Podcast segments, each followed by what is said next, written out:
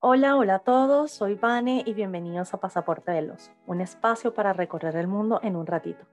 Mi invitado de hoy es venezolano, viviendo en Virginia, Estados Unidos, y es o era el cross de muchas, muchos, incluyéndome. Él es mercadólogo de profesión, con cuatro Juegos Olímpicos en su bolsillo. Además, fue el primer venezolano en ganar una medalla de oro para su país en un mundial. Y ahora es parte del staff de la Universidad de Virginia Tech como entrenador asistente y coordinador de reclutamiento para hombres. Conversamos un poco sobre cómo fueron sus inicios en el agua, cómo la natación se convierte en su carrera y la importancia de todo un equipo que se involucra para lograr objetivos. Y él es Albert Subirats. Muchas gracias por darme tu tiempo de poder entrevistarte. ¿Cómo estás? Chévere, tú, gracias a ti por la, por la llamada y por la entrevista. Qué bueno poder contactar de nuevo. Sí, después de mucho tiempo, mucho, mucho tiempo pasado. Muchísimo. Hemos conversado, pero nada, nada así. Sí, sí, sí. Bueno, eh, yo interesante este, este nuevo reto que llevas y, y bueno, quisiera ver ya los, los, los, episodios anteriores a ver cómo, cómo va, de, de qué va esto. Bueno, ya los verás pronto, pronto, pronto. Así que no, gracias a ti. Porque hace muchísimos años, de hecho yo me acuerdo, eh, no sé si tú te acuerdas cómo nos conocimos, pero éramos unos pichurritos, no sé, 8, 9 años, bueno, yo no sé en realidad cuántos años me llevas, pero muy pichurritos nadando eh, en una, creo que me habían llevado una copa del Ítalo, no sé si era del Ítalo, del Hispano. No fue eh, ¿Cierto? Fue decir del Ítalo, correcto. Y sí, ahí es cuando me acuerdo que yo conocí a Albert Subirats. Era como, oh. Yo, no, yo ahí no, había hecho nada de natación, nada, sea, no era nadie, pues. Como que no eras nadie. Yo me acuerdo. estaba chiquito también, yo también, yo me acuerdo, estaba pequeño. Eh, pero sí, me acuerdo de esa competencia, ahí fue donde nos conocimos. Tú también venías saliendo, tú eras la, decían, la superestrella que venía de los delfines. Y, todo el mundo hablaba de ti y ahí, y ahí, fue que nos conocimos en esa competencia y nos fue bien. Sí, me acuerdo, en ese 100 mariposa bajé como 10 segundos en toda mi vida. Sí, sí, sí. Era una competencia chévere, era una competencia que todos los del Ítalo, los clubes ítalos, nos fichaban a todos los de los otros clubes. Íbamos como un mega equipo del Ítalo, nos daban el carnet del Ítalo y todo, y era, era todo mentira. Divertido, porque tan chiquitos y, y, el club ya pensaba como que tenemos que reclutar los mejores para, para ganar esa copa. Pero sí, sí, ahí fue. Yo creo que fue en, eso fue en el año 99, ¿puede ser? 99, más o menos. ¡Oh! No puede ser tanto tiempo. Hace 22, 21 años, prácticamente. estamos viejos. Yo tenía 12. Pero bueno. Sí, yo tenía como 10 años, 10, 11 años. casi que recién federada, una cosa así. Sí, sí. ¡Ah! ¡Qué increíble! Pero no, divertido. Me acuerdo que eso fue muy divertido, ¿sabes? Sí, estábamos con todo el grupo. Estaba Simena, estaba Curinamo Calves, Aymar, Carlos Adolfo, estaba todo el grupo. Ah, Carlos Adolfo, sí. Los que crecimos de Carabobo, Vitico, Luis Correa, todos ellos. Increíble. Sí, sí. Tremendo team ahí. Mira, pero ¿cuándo tú empezaste el deporte? ¿Y por qué? ¿Te acuerdas? Sí, yo empecé a nadar, yo siempre, bueno, el deporte siempre me gustó. Yo jugaba, jugaba tenis porque mis dos hermanos fueron tenistas y mi familia, a mis padres siempre les gustó mucho el deporte. Y, y bueno, siempre, siempre, siempre fuimos bastante deportistas en la familia. Pero empecé a nadar por problemas de asma. Eh, me costaba mucho respirar cuando jugaba tenis o jugaba fútbol, que es lo que me gustaba. Y empecé a nadar por eso. La verdad que no me gustaba la natación al principio. Me quería salir a cada rato, siempre se, siempre se me dañaban los lentes, siempre tenía que ir al baño en entrenamiento de pequeño hasta que yo creo que en el 99, cuando empecé a viajar con los FEDECI, que fue también al centroamericano de, de, Medellín en Colombia, ya cuando empecé a viajar y empecé a experimentar eso, pues eh, ya me quedé ahí, me enamoré y bueno, hasta el punto que nadé por casi 25 años y sigo todavía metido en la natación. nada, toda una vida. Sí, sí, sí. Mira, increíble, que empezaste por, por algo de una enfermedad pequeña y te llevó a toda una carrera deportiva. Sí, sí, sí. ¿Y eso fue porque el, doctor te los recomendó o algún familiar? Yo me nebulizaba casi, casi a diario porque tenía, tenía una asma crónica y, y un día mi mamá hablando con un médico, pues eh, le recomendó que, nada, que empezara a nadar, que me ayudaría. Tanto sí que estaba tan pequeño, tenía cinco años y en el hispano no dejaban nadar a niños menores de seis y tuvimos que como, bueno, mi, mis padres tuvieron como que hablar ahí para que me dejaran meterme más pequeño y ahí fue que empecé y hasta y ahí terminé también. Seguro era una regla del hispano, porque yo empecé a los cuatro años. Sí, sí, sí, yo creo que un club, como club, era club privado y era diferente, pues siempre tenían reglas diferentes para ciertas cosas. Mira, qué loco. Y después de, tanto tiempo, porque obviamente tu carrera es, bueno, todo el mundo la conoce, me imagino, pero ha sido un atleta súper importante para Venezuela. Hay, un momento, obviamente me imagino que estaba súper, súper bien, pero decidiste tomar la decisión de emigrar y de estudiar afuera y de entrenar afuera. ¿Cómo, ¿Cómo, fue ese cambio de salir de tu país y irte a otro país a estudiar y entrenar? Duro, duro porque, porque bueno, porque dejar a la familia con... Yo me fui con 16 años, yo me gradué del colegio bastante pequeño y me fui, me fui con 10 años apenas, que ni me sabía lavar la ropa, no sabía cocinar, y, irme solo a aprender a hacer todo eso por mi cuenta es duro. Eh, pero bueno, siempre tuve la meta de, de, llegar a algo en la natación, de, llevarlo lo más lejos que, que, que, mi, que, me lo permitiera la vida. Y, y bueno, por suerte salió la oportunidad, mis padres me apoyaron y me, dejaron, me ayudaron a irme. Y, y bueno, eh, me fui, primero estuve un año en Florida eh, para aprender el inglés, para buscar universidad. Y al año siguiente, como, como me había graduado muy menor, al año siguiente empecé la universidad en el 2004. Pero igual ya tú te fuiste así siendo top. ¿Fue así como que te reclutaron o, o tú postulaste? No, yo me fui con la idea de buscarme una universidad allá, buscarme una beca en algún sitio. Eh, en ese momento todavía no era, no había, no había hecho casi, o sea, no, no, no había hecho, tal vez la natación no, está, no era tan atractivo para una universidad, pero durante ese año, en el 2004 que estoy entrenando allá, clasificó a, a las Olimpiadas de Atenas. Y de ahí ya me empiezan a reclutar las universidades y termino yendo a la Universidad de Arizona y, y bueno, al final tuve la suerte de caer en un buen, en un buen sitio porque bueno, a partir de ahí mi, mi carrera como que terminó de despegar, ¿no? ¿Y qué estudiaste en esa universidad? Yo estudié mercadeo y luego después que me gradué de mercadeo hice un posgrado en administración y negocios internacionales. ¿Y seguías entrenando full? Sí, sí, sí. Yo, yo nadé hasta los 2016. ¿Y cómo es una, una, una vida de pro? Porque bueno, yo le llamo pro, pero ¿cómo es esa vida de atleta así full dedicado? Bueno, bastante, la verdad que bastante relajada. Tu trabajo es entrenar y nadar. Eh, es una vida que llegó un momento que se me hizo fastidiosa, ya quería dejarla. Al final, ya cuando sabes que se viene el retiro pronto, ya, ya estaba como que aburrido de lo mismo. Eh, sin embargo, ahora digo, uff, lo quedaría por tener esa vida otra vez. Eh, sí, suele suceder. Es, cuestión de cuidarte mucho, recuperarte, entrenar lo más posible y, y, y prepararte, organizarte bien tu, tu, tu semana, tu día, tu, tu, temporada de entrenamiento, tus competencias. Porque igual me imagino que tenías que sacar buenas notas, no era como que solo entrena. Sí, sí, bueno, cuando estaba en la universidad, sí, ya, ya, ya pro, yo me imagino, yo la ya más o menos fuera de la universidad, ya haciendo el posgrado, que lo hice por mi cuenta, pero en la universidad sí, sí tenías que, tenías que mantener un, un cronograma que te lo da la, la misma universidad, de, tanto de clases como de entrenamientos. En Venezuela eso no pasaba, o estudiaba o dedicabas al deporte, una de las por dos. Eso, por eso me tuve que ir porque el, el, sistema en Estados Unidos sí te lo permite, te permite el, el, el poder estudiar, a un, a, a sacarte una carrera y, y, y, poder entrenar al máximo nivel. Exacto. Y durante todos estos años, porque bueno, tú, tú, tú, mismo lo mencionaste, como que la rutina te aburrió un poco, en algún momento dijiste, ay, ya voy a mandar toda la mierda y no quiero sí. más, quiero hacer otra cosa. ¿Cómo fueron esos momentos? Bueno, siempre hay momentos duros, ¿no? Como todos, son, son ciclos y altos y bajos, eh, sobre todo en una carrera tan larga que, que, tuve la suerte de tener. Pero sí hubo momentos bastante duros, bastante difíciles que, que pensé en que, uf, no sé si puedo seguir.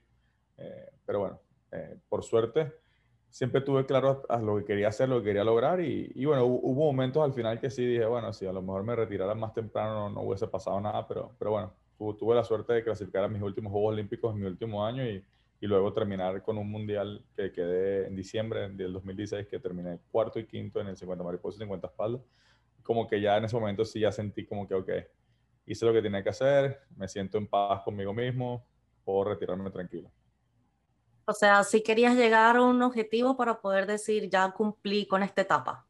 Sí, creo que hasta, hasta llegué hasta que me vacié, que no, que no sentía que podía dar más y, y sobre todo cuando ya dejé de sentir esa emoción del día a día de ir a entrenar, esa, es, esa, esa cosquilla a la hora de competir y eso, ya cuando la empiezas a perder un poquito ya es cuando te das cuenta que, que ya es momento.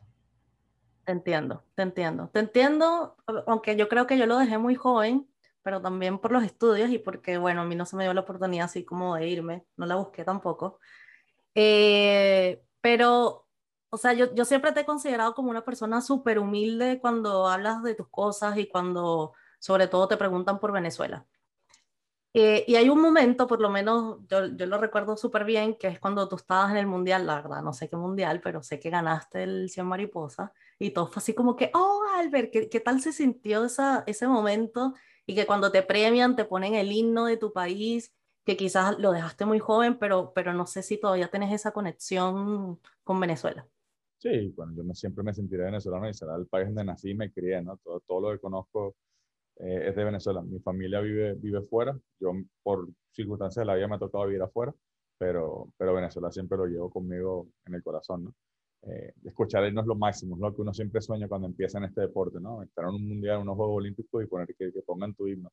Eh, pero siempre estuve claro que yo no hubiese estado ahí nunca. Albert Subirá no existe sin, primero sin un grupo de padres, con mis padres que tuve, con, los entrenadores que tuve, con mis compañeros de equipo que siempre me ayudaron y que me empujaron eh, en el día a día y sin tanta gente que, que sin ellos no hubiese estado, no hubiese llegado a ningún sitio, ¿no? Entonces eso siempre lo tuve bien claro y, y bueno, por eso nunca, se me, nunca me sentí como que los logros eran míos solos, ¿no? Sino de muchísima gente que sacrificó mucho por, porque yo tuviera las oportunidades que tuve. Oh, tan lindo. no, pero es súper importante, por eso siempre noto como esa humildad en ti, en, en aunque todos los logros que has tenido, pues también lo recalcas en, en, como tú dices, en todas las personas que te han apoyado para llegar a. Sí, sí, bueno, es que tuve muy, fui muy afortunado, la verdad, en cuanto a los entrenadores, los compañeros de equipo y, y sobre todo, bueno, mi familia, que la familia que tuve, mis padres y mis hermanos que, que siempre me inculcaron el, todos los valores que, que ahora trato de inculcar a mis nadadores y, y, y que me ayudaron a, a, llegar lejos, ¿no? Claro, y justo hablando de eso, Tú, tú dijiste como que, bueno, ya no, no tengo la pasión, no tengo la cosquillita. ¿Cómo, cómo, cómo llegaste a ser entrenador? O sea, ¿cómo, ¿cómo fue esa transición? ¿Te buscaron? ¿Lo buscaste? No, me ofrecieron un puesto de entrenador en una, una, universidad muy buena justo terminando de nadar y dije que no, que me quería separar de la natación. Y estuve un año y medio separado totalmente. No sabía nada de natación, no sabía, no vi competencias. Nunca fui en verdad mucho de ver competencias. Y estuve trabajando en una oficina en, en Miami, en una, en una oficina de, de, contadores con dos compañeras que tú que te recuerdas, la Elizabeth y Jessica Jewett. Mm, sí. Trabajando con ellas eh, un año y medio y, y, luego rápidamente me di cuenta de que no, de que no era... Los primeros tres, cuatro meses, pues bien, porque era algo nuevo, era diferente, no me tenía que parar los sábados temprano. Entonces era algo que no, a lo que no estaba acostumbrado. Y, y, bueno, poco a poco me fui dando cuenta que me faltaba algo como una motivación en el día a día. Y empecé a dar clases particulares, empecé a trabajar en un club y, y, pronto me di cuenta que era mucho más feliz ahí que en una oficina. Y bueno, dejé el trabajo al año y medio y, y, y, empecé a entrenar. Y a los dos meses entrenando en el club me llamaron, me vine para acá a una universidad, tuve la suerte de venirme a una universidad por, por, por cuestión de que conocí al entrenador jefe que estaba aquí, que acaba de llegar y, y me dio una oportunidad y súper bien. Llevo ya tres años aquí. Bastante. O sea, que Albert no es de 9 a 5. No, no es de oficina no, no. 9 a 5 ni computadora. Nada de eso. Para nada, para nada. Mira, pero qué, qué, loco. Durante ese año y medio no hiciste deporte tampoco, o sea, te olvidaste de sí, todo. Sí, hacía deporte, nadaba de vez en cuando, hacía gimnasio con, con Daniel, que en el tiraba así, vivía al lado de mi casa. Eh, tenía todavía a Roberto Gómez, también grandes amigos de la natación que, que están allá en Miami viviendo. Eh, no, sí, sí me mantuve siempre activo y, y, bien, pero, pero eso, es cuestión de que el trabajo te lleva a una rutina que no, no me gustaba ese estilo de vida que llevaba, la verdad. Sí, es este, cierto. Cada entrenador cada día cambia, cada día es diferente, es otro estilo de vida, algo que estoy más acostumbrado, estoy más afuera. En invierno que yo no me, no me, imagino entrando en una oficina oscuro y saliendo de la oficina estando días oscuros. Eh, bueno, recuerdes. Entonces, yo, yo sé que por eso en ese aspecto sí me costaría y, y bueno, estoy, en otra, estoy haciendo algo que, que, me gusta más y me motiva y me apasiona más. Y me imagino que igual cada atleta te, te, te enseña algo. Sí, sí, aprendes mucho de, de, de, los, de, los, de los atletas y tratas de, de enseñarles algo a ellos también, ¿no? pero pues aprendes mucho como entrenador, te das cuenta de muchas cosas y muchos errores que uno cometió a lo mejor y dices, wow, hubiese, ojalá hubiese visto esto cuando, cuando estaba... Ahora uno valora más a los entrenadores. Sí, sí, eso sí, yo llamaba a todos mis entrenadores desde, desde, el partido que empecé a entrenar, eh, he llamado a todos mis entrenadores y les he dado las gracias y les pido disculpas por todo. Oh, qué lindo. Mira, pero todo tiene su, su lado como no tan bonito. ¿Qué es lo que menos te gusta de ser entrenador? ¿Qué es lo que menos me gusta de ser entrenador? O empecemos por lo más fácil, ¿qué es lo que más te gusta? No, bueno, lo que menos me gusta, bueno, lo que más me gusta obviamente es tratar de ayudar a alguien a, conseguir una meta o un sueño que tengan, o cuando ves esa, cuando hablas con alguien que, que sabes que está haciendo algo que a lo mejor no lo está haciendo al máximo nivel o, no, no, tiene las cosas claras y, y, después de tener unas conversaciones con él o con ella, cambian ese chip y, y ves que, que, su mirada cambia y que vienen a, la piscina cada día con un propósito en vez de solamente venir a hacer las dos horas de entrenamiento y ya. Y empiezan a mejorar. Cuando ves ese cambio, eh, es súper gratificante. Eh, lo peor, que tienes cero control. Puedes preparar una temporada lo mejor posible, puedes tenerlos listos y a la hora que van a la competencia están montando el taco, tienes cero control y todo depende de ellos. Está todo en manos de ellos. Pero estás ahí para apoyarlos, sea bueno o sea malo. Totalmente, totalmente, sobre todo cuando está mal. Cuando está mal, siempre uno tiene que tomar la, tomar la culpa y, y, tratar de quitarle ese peso encima del atleta, ¿no? Sí, ¿sabes qué ahora lo menciona? Eh, cuando entrenaba con Madero, con Carlos Madero, que fue mi entrenador allá en Venezuela, me pasaba mucho porque él y yo vivíamos cerca y a veces él me regresaba a mi casa. Entonces él, sea, yo a veces como que no tenía muchas ganas y sí se sentaba y me preguntaba y yo decía, pero ¿por qué este me está preguntando tantas cosas? Así como que no, no, no sé, como que, como que él, él como que sí quería ayudarme y todo el tema, pero uno, bueno, no tan maduro, como que no lo ve tan importante. Y después que el pasar de los años uno sí se da cuenta de verdad del apoyo y de lo importante que es un entrenador. Sí, el atleta cuando, cuando, cuando el entrenador trata de decirle algo, nada más ve el mensaje, ve lo y ve cómo el mensaje le afecta, no mira más allá. La razón del por qué lo está diciendo o por qué es lo que está viendo, que a lo mejor puede pasar en un futuro que, que me está tratando de evitar ese, ese momento. Eh, sí, es heavy, es heavy. Así que te felicito por eso y que te gusta bastante. Gracias, no todo el mundo le gusta. No, es, es, diferente, es diferente, es frustrante a veces porque, porque hay gente que no, no, quiere cambiar o a lo mejor no entiende el por qué le dice las cosas, pero bueno, es cuestión de seguir intentando y... Parte de. Parte de. No, todos son buenos. siempre, siempre hay uno malito por ahí que se sale. Un mal portado. Mira, Albert, y mm, de aquí, ¿cuáles, ¿cuáles serían como tus próximos pasos? ¿Te gustaría no sé, ¿te gustaría volver a competir? ¿Algo? No, Cero. ¿Ni de máster? No. fue extremadamente competitivo y es algo que, que, nunca podía pagar y, lo llevé, lo llevé a, extremos máximos eh, con lo competitivo que soy yo y, siento que ya esa etapa pasó y ya ahora me gusta más relajarme, hago ejercicio por mi cuenta, pero por jugar. Si, si hay, compito en cosas de Normalmente un día nada, con los chamos del equipo y competimos en algo, pero, por broma o cosas así, pero no. Uh, diversión, diversión. ya a nivel de máster y nada, no. Ya, deporte como hobby. Sí, sí. Vale, ¿y en tu carrera profesional?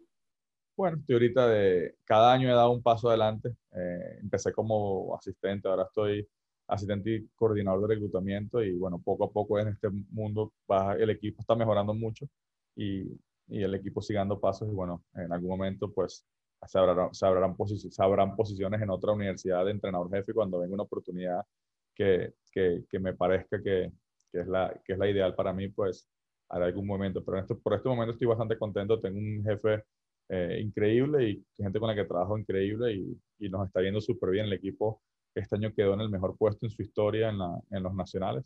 Bueno. quedamos 11, nunca habían quedado entre los 18 y, y bueno, nos estamos moviendo en la dirección correcta. Oye, importante, eso es súper bonito, ver los resultados. Sí, sí, sí. Eso es lo bueno del trabajo, que cada año hay una fecha en la que ves si el trabajo se hizo bien. Sí, tiene sus ciclos. Claro. Mira, Albert, y ahorita tú estás en Virginia, ¿cierto? Correcto. ¿Y qué tal eso por allá? Bien, es, es, una universidad, es un pueblo universitario bastante pequeño, en la montaña, súper lindo para, para caminar, para escalar. Eh, hay muchas, es muy natural, mucha naturaleza. Eh, me levanto en las mañanas y manejando al trabajo venados, conejitos, todo lo que te puedas imaginar. es bastante rural, pero, pero muy bonito. Eh, tiene las cuatro estaciones, ninguna es extrema, ni el calor en verano es muy intenso, ni el frío en, en invierno tampoco. Hay días que tú dices así como que, uh, no quiero salir de la casa, pero, pero en general es bastante, me gusta, es bastante estable. Qué bueno, me alegro.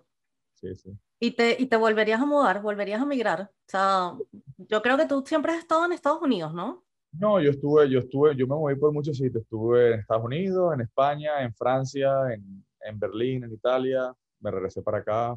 eh, y dentro de Estados Unidos me he movido bastante. Alabama, Arizona, en Florida, Virginia. Estaba moviendo bastante. O sea, estás más que acostumbrado. Me ha tocado viajar mucho, sí. Muchas Ya. mudanzas. Entonces, un definitivo sí, de que sí te volverías a mudar.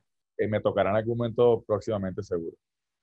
Mira, qué bueno. Yo creo que ahora todos los venezolanos tenemos como esa chispita de, Sí, de movernos. sí, sí. Como que no nos afecta ya mucho el, el migrar. Una vez sales de tu país, ya lo demás es, ya te acostumbras, ¿no? Sí, sí. Siempre y cuando no sea empezando de cero, porque ya empezar de cero Es difícil. es otra cosa, es mucho más difícil. Oye, Albert, voy a terminar haciéndote como preguntas rápidas. Entonces yo te voy a decir algo y tú me respondes así lo primero que se te venga a la mente. Ok, ¿Vale? vale. Estado civil. Soltero. Soltero, soltero, Ah. soltero. Podemos dejar aquí tu número, todo. No, no, no, tengo novia, pero no estoy casado Ah, ok, ok, ya. Un olor, Un olor, gasolina. Gasolina. ¿Por qué la gasolina te gusta? Siempre me gustó el olor de gasolina de pequeño. No sé por qué cuando iba a la gasolinera siempre me gustaba el olor. ¡Qué locura! Vale, una playa, Los Roques, Uh, un parque nacional. Canaima, Mira, un destino favorito. Venezuela. ¿Qué parte de Venezuela? No puede ser tan, tan... ¿Cómo? Tucac- Tucacas. Tucaca. Un libro. Eh, el monje que vendió su Ferrari. Mira, es la segunda vez que me lo dicen ya. Y una frase célebre de Albert. Una frase célebre de Albert. Wow. No dejes nunca, bueno, no es mía, me la, me la apoderé de un libro que leí, pero no dejes nunca que las acciones de otras personas dicten cómo vas a actuar tú. Mira, qué bueno, me gusta. Yo también voy, est- estoy tratando también de dejar como una frase célebre así al finalizar cada episodio. Y es, o sea, hemos hablado como de, no hablamos en detalle de tu trayectoria, pero para poder llegar a hacer las cosas hay que hacer un día a la vez y un paso a la vez. Así, es un que- proceso. Sí. Muchas gracias, Albert, por tu tiempo, te pasaste, por No, acompañarme y por contarme de ti. Y espero que todo se te dé súper bien. Amén, igual para ti. Me alegra que estés en este proyecto y lo haces súper, súper bien. Gracias. Eso sí lo voy a publicar. Muchas gracias a todos y espero que lo disfruten. Saludos.